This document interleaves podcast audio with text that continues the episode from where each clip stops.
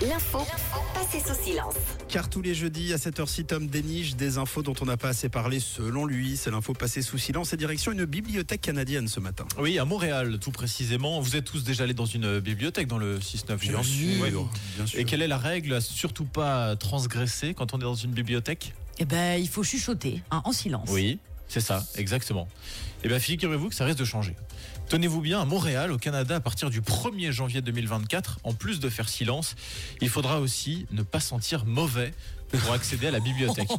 Ouais, c'est très sérieux. Selon le journal québécois La Presse, une nouvelle règle va être instaurée dans les 45 bibliothèques publiques de Montréal.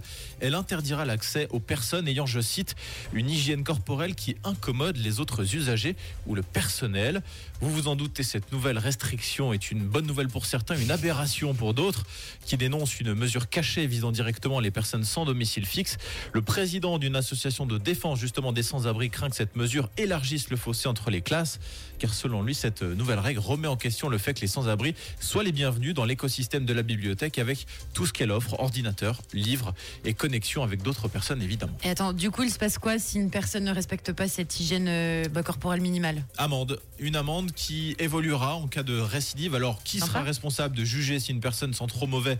L'article ne le précise pas, mais en tout cas, le barème des amendes a lui bien été fixé. 350 à 1000 dollars canadiens lors de la première infraction et jusqu'à 3000 dollars en cas de récidive. Oh, dis donc, faut pas y aller après le sport. hein. Ouais.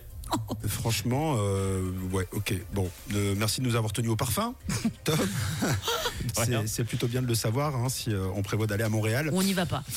ou on n'y va pas. En tout cas, euh, l'info passée sous le silence pour la direction des podcasts. Et euh, si vous avez manqué quelque chose, vous n'hésitez pas, ça se passe sur rouge.ch.